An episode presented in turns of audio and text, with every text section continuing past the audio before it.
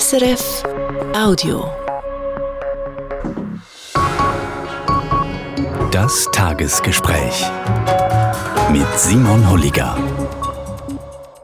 Die Schweiz und die EU wollen ihre Beziehung neu regeln. Im Frühling sollen Verhandlungen aufgenommen werden und auf dem Tisch liegt ein sogenanntes Verhandlungsmandat. Ein Päckchen an Verträgen, das bestehende bilaterale Abkommen betrifft und auch mögliche neue Abkommen mit der EU. Es gibt viele Punkte, wo darüber gestritten wird. Ein wichtiger sind die Spielregeln. Nach welchen wird in Zukunft gespielt? Wenn gilt das Schweizer Recht? Wenn EU-Recht? Was passiert im Streitfall? Welche Rolle hat das höchste europäische Gericht, der Europäische Gerichtshof EuGH? Verliert die Schweiz an Souveränität? Wir schauen uns das heute an, und zwar aus der juristischen Perspektive mit dem Matthias Oesch. Er ist Professor für Öffentliches Recht, Europarecht und Völkerrecht an der Uni Zürich. Herzlich willkommen im Tagesgespräch. Grüezi, Frau Hulliger. Vielleicht gerade zuerst, Herr Rösch, wieso eigentlich wollen wir wieder mit der EU verhandeln? Will der Bund auch wieder mit der EU verhandeln? Warum machen wir nicht einfach weiter wie bis jetzt? Die EU verlangt seit 2008 von der Schweiz, dass wir Hand bietet zur Schaffung von neuen Institu institutionellen Regeln. Dazu gehört gemäß der EU auch die Streitbeilegung. Die EU hat die Erwartungshaltung immer wieder wiederholt auch nach dem Verhandlungsabbruch durch den Bundesrat im Mai 2021. Die Schweiz wird nicht darum herumkommen, so meine ich zumindest, der EU da entgegenzukommen. Ähm, ansonsten ist der bilaterale Weg, wo wir in den letzten 20, 25 Jahren erfolgreich gegangen sind, in seiner jetzigen Form ernsthaft gefördert.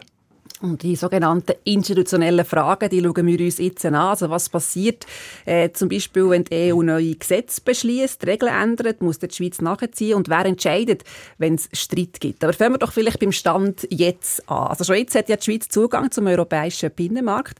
Wie fest sind wir denn eigentlich schon heute prägt vom europäischen Recht?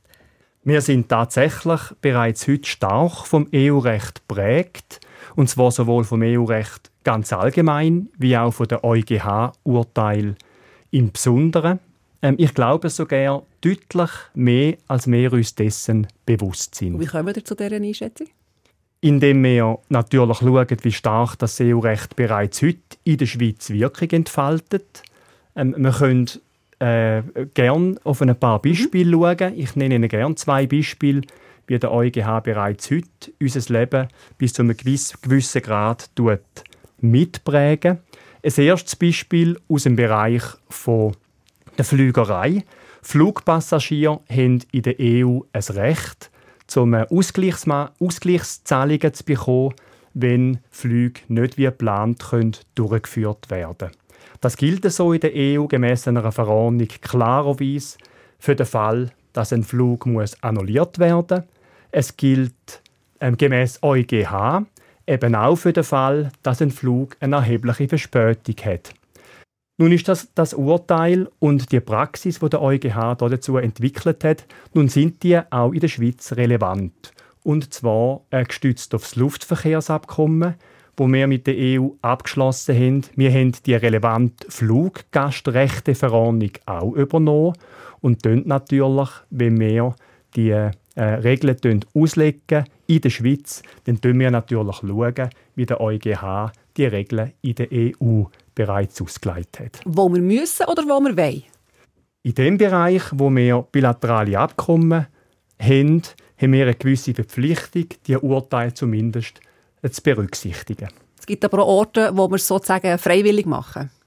Das ist richtig. Dann sind wir im Bereich vom autonomen Nachvollzug, wo wir freiwillig sozusagen EU-Recht übernehmen, ohne dass wir völkerrechtlich verpflichtet wären.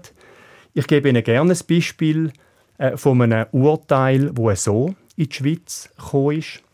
Der EuGH hat 2014 ein Recht auf Vergessenwerden im Internet entwickelt, gestützt auf die europäische Datenschutzgesetzgebung. Das war ein Spanier, der hat gegen Google geklagt auf Löschung von gewissen Verlinkungen auf Sachen, die in seinem Leben von Jahren passiert sind. Und der EuGH hat dann effektiv ihm das Recht zugestanden. Google hat im Nachgang zu dem Urteil seine Geschäftspraktiken angepasst und hat das, und das ist interessant für die Schweiz, hat das dann gemacht für ganz Europa.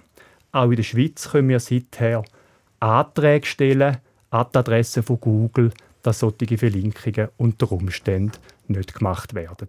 Und warum übernehmen wir denn in der Schweiz zum Teil eben europäisches Recht, ob schon wir gar nicht müssen? Also was haben wir denn davon? Wir können uns auch in der Schweiz als offenkundig nicht Mitglied der EU ähm, können wir uns dieser Sogwirkung von dem Recht nicht hundertprozentig entziehen. Wir versuchen mit dem autonomen Nachvollzug gewisse, vor allem wirtschaftliche Nachteile, wo uns daraus erwachsen, dass wir da nicht mitmachen, ähm, zu minimieren, äh, indem wir eben unser eigenes Recht auch dort im europäischen Recht anpassen, wo wir völkerrechtlich nicht zwingend dazu verpflichtet sind. Aber eben wir können entscheiden, wenn und wo. Es ist wie ein autonomer Nachvollzug. Das ist richtig. In dem zweiten Bereich, ähm, dort sind wir selbstverständlich, wie das, das Wort insinuiert zumindest, äh, autonom. Dort sind wir frei, äh, auch äh, abzuweichen, wenn, äh, wenn uns eine andere Lösung sachgerechter erscheint. Das höchste europäische Gericht, der EuGH, hat eine, eine grosse, eine maßgebende Bedeutung innerhalb von der EU. Die Schweiz ist ja nicht in der EU. Das heisst, für uns hat der, der EuGH eine ganz andere Bedeutung. Jetzt liegt das Verhandlungsmandat auf dem Tisch, wo der Bundesrat mit der EU darüber verhandeln Und wenn das so durchkommt, könnte der EuGH eine andere Rolle bekommen für die Schweiz. Was denn für eine? Was könnte sich verändern? Wenn heute ein Streit äh, besteht zwischen der EU und der Schweiz über die Auslegung von, von einem bilateralen Abkommen, dann gibt es die Möglichkeit, sich politisch auszutauschen. Man macht das informell, man macht das in gemischten Ausschüssen mit dem Versuch, so einen Streit konsensual zu lösen. Wenn das allerdings nicht funktioniert, dann gibt es keine Möglichkeit, an eine gerichtliche Instanz zu gehen. Das soll geändert werden. Also das heißt, der EuGH wird ein wichtiger Faktor, wenn wir Streit haben mit der EU. Wie geht das weiter, bevor wir zum EuGH kommen? Sofern neu, gemäß einem, geplanten neuen Streitbeilegungsmodell, sofern ein Streit nicht politisch gelöst werden kann, gibt es für beide Parteien die Möglichkeit, ein Schiedsgericht zu verlangen. So ein Schiedsgericht würde eingesetzt werden, paritätisch zusammengesetzt, drei Personen, fünf Personen, das sind unabhängige, unabhängige Personen, die fachlich bestens ausgewiesen sind. Also aus der Schweiz und aus der EU? Genau, aus der Schweiz und aus der EU. Und da gibt es einen unabhängigen Präsident oder eine unabhängige Präsidentin. So ein Schiedsgericht, das ist nichts Neues, das ist gang und gäbe im Wirtschaftsvölkerrecht. Speziell wäre das immer dann, wenn es erforderlich ist, die Auslegung von EU-Recht zu wissen dass dann der EuGH ins Spiel, ins Spiel käme. Das müsst ihr uns erklären. Was heisst das? Also was heisst, wenn es erforderlich ist, zu wissen, wie das EU-Recht ausgelegt wird? Die bilateralen Abkommen, die von diesen neuen institutionellen Regeln sollen betroffen sein das sind bilaterale Abkommen, die zum Teil zumindest auf EU-Recht beruhen. Was bedeutet das? Das sind Abkommen, die entweder in den Bestimmungen selber oder vor allem dann mit Blick auf die Anhänge relevant auf EU-Recht verweisen. Das sind EU-Verordnungen, EU-Richtlinien, die mehr so ins bilaterale Verhältnis übernehmen. Ihr ein Beispiel machen? Das sind die fünf Abkommen, mhm. über die wir immer reden. Dazu gehört insbesondere das Personenfreizügigkeitsabkommen, wo manche Verordnungen, Richtlinien im Anhang aufgelistet hat im Bereich der Diplomanerkennung, im Bereich der sozialen Sicherheit beispielsweise, wo wir fast ein bisschen mitgliedstaatsähnlich jeweils mitmachen im Binnenmarkt. Wenn nun ein Streit passiert über die Auslegung von einer solchen Bestimmung und unklar ist, wie die Bestimmung soll ausgeleitet werden dann müsste zwingend der EuGH ins Spiel kommen. Und wer entscheidet das, ob jetzt das erforderlich ist oder nicht? Das entscheidet das Schiedsgericht Schiedsgericht ist verpflichtet, wenn es erforderlich ist, so eine Klärung von einer Auslegung zu bekommen, ähm, dann den EuGH anzurufen. Und der muss man hören, was der sagt und muss dann auch befolgen, was der sagt. Das ist richtig, genau. Dann äh, wird der EuGH angefragt und dann wird der EuGH das Auslegungsresultat sozusagen zurückschicken und das Schiedsgericht ist dann verpflichtet, der hängige Streitfall, der bei ihm auf dem Tisch liegt zwischen der EU und der Schweiz im Licht von dieser Rückmeldung zu entscheiden. Und nachher kann die Schweiz dann gleich noch sagen, wir machen es gleich anders. Am Schluss haben wir entweder gewinnt die Schweiz und dann muss die EU, äh, muss die EU das entsprechende Urteil umsetzen oder die Schweiz hat verloren, dann ist die Schweiz verpflichtet, das Urteil umzusetzen. Es gibt ein kleines Sicherheitsventil, sofern es im Ausnahmefall, da wird aber der absolute Ausnahmefall bleiben, sofern es nicht äh, politisch gewollt ist, so ein Urteil eben gleich umzusetzen, dann kann man das ausnahmsweise äh, machen. Man muss aber Ausgleichsmaßnahmen gewärtigen, wo dann die andere Partei darf ergreifen. Also das heißt, die EU könnte nachher sagen, okay, ihr setzt das nicht um, wir jetzt euch, sage jetzt mal, strafen mit sogenannten Ausgleichsmaßnahmen. Und die könnten dann irgendwo passieren. Oder passieren dann die auch in dem Bereich, der hat vorhin die Personenfreizügigkeit angesprochen, wo eben der Streit ausgebrochen ist, oder könnten die irgendwo kommen? Das ist eine gute Frage. Und jetzt wird es ein bisschen juristisch, aber es sind sehr wesentliche Fragen natürlich. Was ist die Idee von diesen Ausgleichsmaßnahmen? Die Idee ist zum einen wieder eine Balance herzukriegen zwischen den Rechten und Pflichten, wo ja ein bisschen gestört ist, die Balance, weil die eine Partei eine Rechtsverletzung gemacht hat, wo sie aber nicht bereit ist, ähm, wieder zu korrigieren. Zum anderen können solche Ausgleichsmaßnahmen natürlich unausgesprochen auch dazu dienen, einen gewissen Druck aufzubauen, dass die andere Partei gleichwohl eben noch ähm, sich rechtskonform verhaltet. So wie jetzt das Common Understanding formuliert ist, ist es zwar zum einen nur erlaubt, solche Ausgleichsmaßnahmen zu machen im Bereich der betroffenen Binnenmarktabkommen. Es ist aber nicht beschränkt auf das Abkommen, in dem die ursprüngliche Rechtsverletzung passiert ist. Nach meinem Dafürhalten ist das unelegant. Ich glaube, man könnte versuchen, das noch mehr einzuschränken. Was nicht möglich wird sein, gemäß den rechtlichen Grundlagen zumindest, in sachfremden weiteren Bereichen Ausgleichsmaßnahmen zu machen, die wären beschränkt auf die Binnenmarktabkommen, die von diesen neuen institutionellen Regeln betroffen wären. Jetzt sagen ja Kritiker, das ist ja eigentlich total schräg. Also, dass man im Streitfall das höchste Gericht von der Gegenpartei quasi lässt entscheiden wie jetzt der Streit soll entschieden werden. Also der EuGH als Gericht von der Gegenpartei. Das ist richtig. Das ist äh, äh, der Haupteinwand. Und da kommt man sehr schnell zu dem Narrativ von der fremden Richter.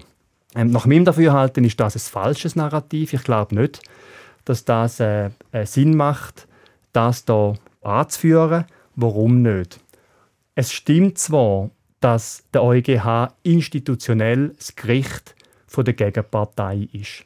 Ebenfalls ist es unschön, es ist nicht ideal, dass die Schweiz in Luxemburg, also auf der Richterbank vom EuGH, personell nicht vertreten ist. Das ist nicht gut und das soll man auch nicht kleinreden.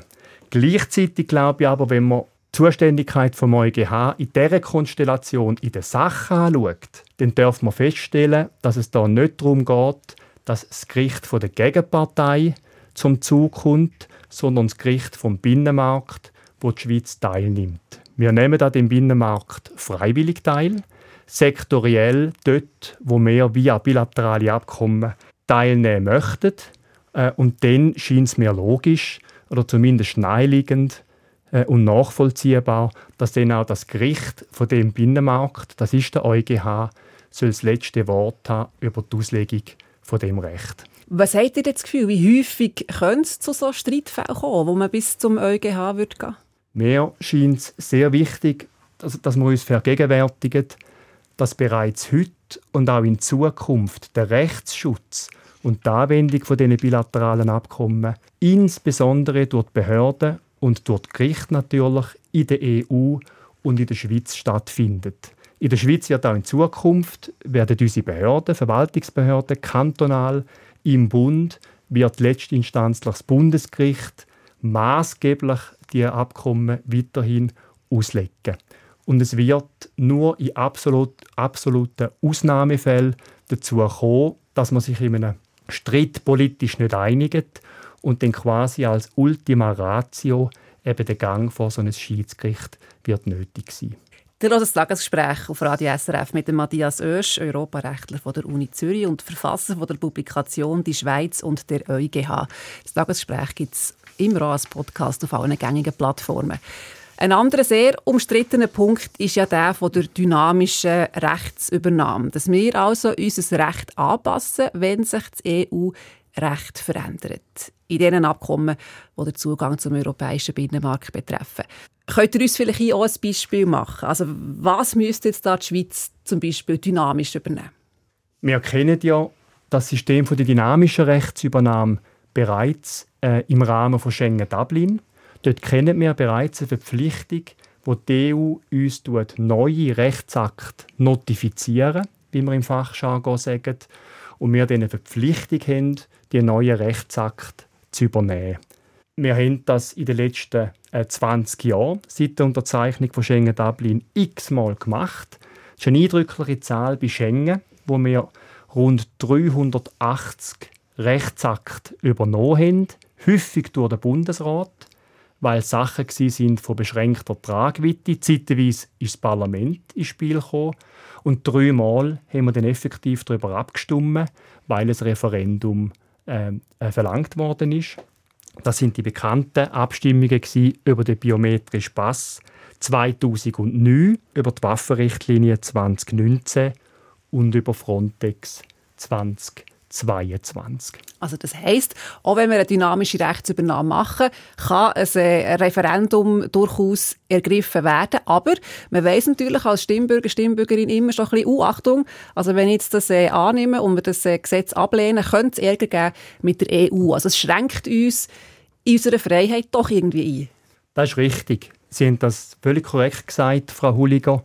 Äh, zum einen werden da formell kein Volksrecht eingeschränkt. Das Parlament, der Bundesrat vorneweg, dann das Parlament und bei einem Referendumsvolk bleiben frei, ja oder nein zu sagen. Aber natürlich verstärkt der Schritt in die dynamische Rechtsübernahme hinein, das verstärkt das Unbehagen, wo wir bereits heute ein bisschen haben, mit Blick auf die genannten Referenden, wo, wo ich angesprochen habe, wo wir einfach zeitweise fast ja müssen sagen weil wir ansonsten äh, Konsequenzen müssten äh, akzeptieren, wo man nicht so recht wo man nicht so recht können abschätzen können. Also es wären eben die, die Ausgleichsmaßnahmen, wo man eben quasi im Vorfeld der Abstimmung noch gar nicht recht wüsste, was da auf einem würde zukommen.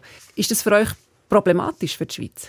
Die dynamische Rechtsübernahme, so glaube ich, ist effektiv das Herzstück von diesen institutionellen, neuen, geplanten Regelungen. Das ist ein staatspolitisch bedeutsamer Schritt, glaube ich. Wir klinken uns da sektoriell, dort, wo die bilateralen Abkommen existieren.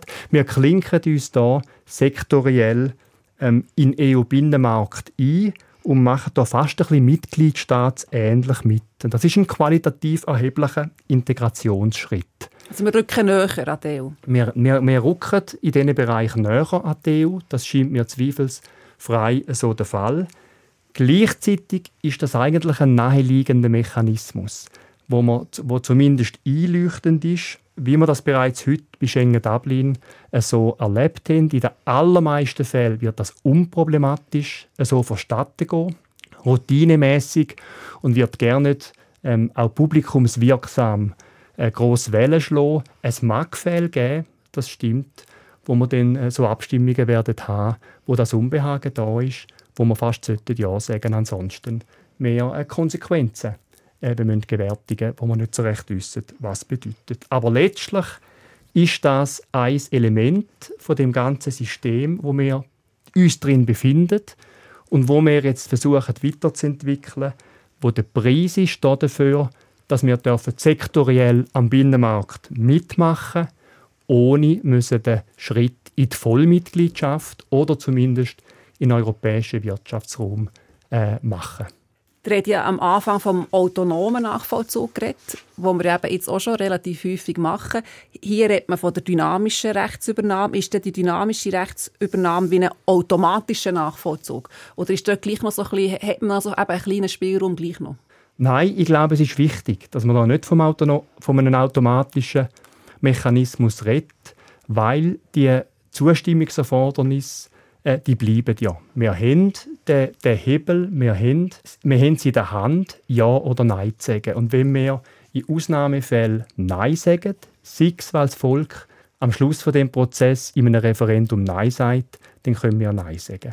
Was hat die Schweiz eigentlich von diesen Anpassungen? Also die EU will eben, die will Rechtssicherheit, die will, dass für alle, die an diesem Binnenmarkt teilnehmen, die, die, gleichen, die gleichen Spielregeln gelten. Aber was hat die Schweiz davon? Wir haben ja schon jetzt eigentlich, können wir an diesem Binnenmarkt teilnehmen.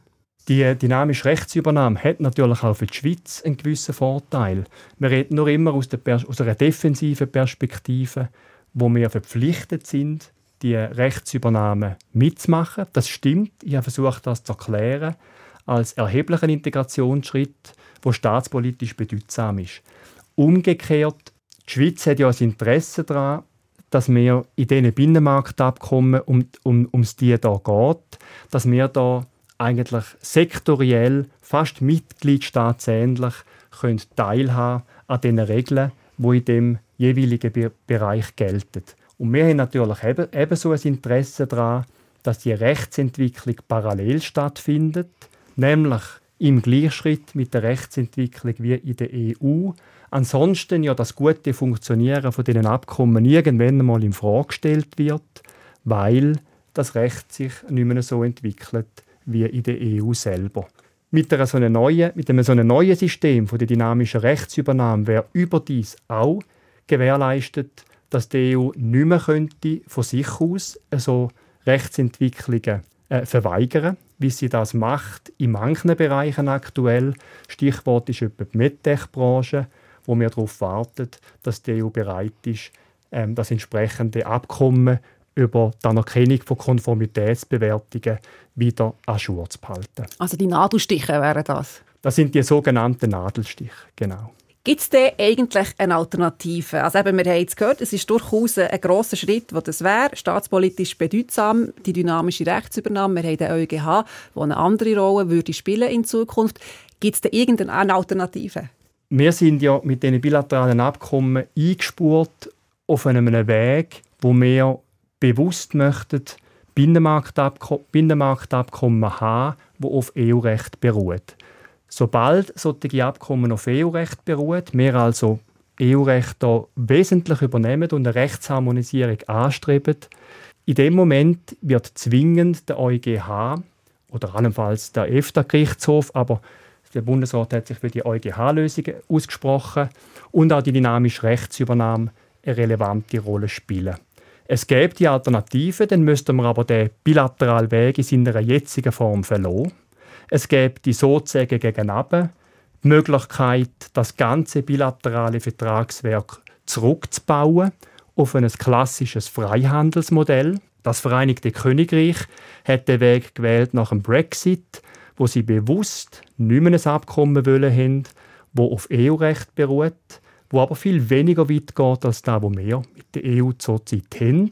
In dem Moment, wo nicht mehr EU-Recht relevant in so einem Abkommen drin ist, spielt auch der EuGH und die dynamische Rechtsübernahme keine Rolle mehr. Wichtig scheint mir in dem Zusammenhang, der Bundesrat hat die Option geprüft im Jahr 2015 und er ist klarerweise zum Schluss gekommen, dass der Rückbau von unserem Vertragswerk zu so einem klassischen Freihandelsmodell ein Rückschritt würde bedeuten, wo nicht zu empfehlen ist mit Blick auf Bedürfnis, wo unsere Wirtschaft und äh, weit weit über die Wirtschaft rauskreis eben in der Schweiz aktuell haben. Also wo es komplizierter würde, wo man alles äh, wieder müsste regeln, jeden einzelnen Bereich, oder, oder was wäre das Problem von einem reinen Freihandelsabkommen? Die jetzigen Beziehungen mit der EU gehen natürlich weit über das hinaus. Ähm, nur ein Beispiel. Personenfreizügigkeit in der jetzigen Form wäre sicher nicht mehr möglich, inklusive der Diplomanerkennung, inklusive der Koordination der Koordinierung von sozialen Sicherheitsregelungen. Ähm, wir müssten allenfalls Schengen-Dublin aufgeben, wir müssten den Luftverkehr neu regeln. All das sind Beispiele, und es gibt mannigfaltige mehr, wo der Bundesrat zumindest klarerweise zum Schluss gekommen ist, dass es äh, für die Schweiz ähm, aktuell keine vorteilhafte Option wäre. Jetzt gehen ja die Einschätzungen von dem, äh, von dem Verhandlungsmandat, wo äh, der Bundesrat mit der EU darüber verhandeln die gehen ja weit auseinander. Die Gegner die reden von einem Kolonialvertrag, von Unterjochung unter fremde Richter. Befürworter betonen, dass mit diesen Abkommen eben mehr Rechtssicherheit herrscht und eben gerade auch die kleinen Staaten wie uns schützt vor einer Willkür aus Brüssel. Die Stimmung die fällt doch schon jetzt, man spürt es irgendwie so ein bisschen aufheizen. Spürt ihr das auch als, als Wissenschaftler? Also ist das so ein bisschen wie auch ein Druck, den ihr wahrnehmt? Ja, es ist natürlich insbesondere das Interesse an diesen Fragen. Und die Tatsache, dass äh, Sie so eine Sendung machen über doch letztlich ein klassisch juristisches Thema wie der EuGH, das ist ein klarer Ausdruck davon, dass das äh, äh, die Leute interessiert. Das freut mich grundsätzlich, weil es wichtige Fragen sind. Wir sind da aufzuklären, worum es das bei diesen Fragen geht. Ähm, und äh, sich dann die Leute entsprechende Meinung können bilden Matthias Oesch, herzlichen Dank für das Gespräch. Ich danke bestens, Frau Hulliger. Das war ein Podcast von SRF.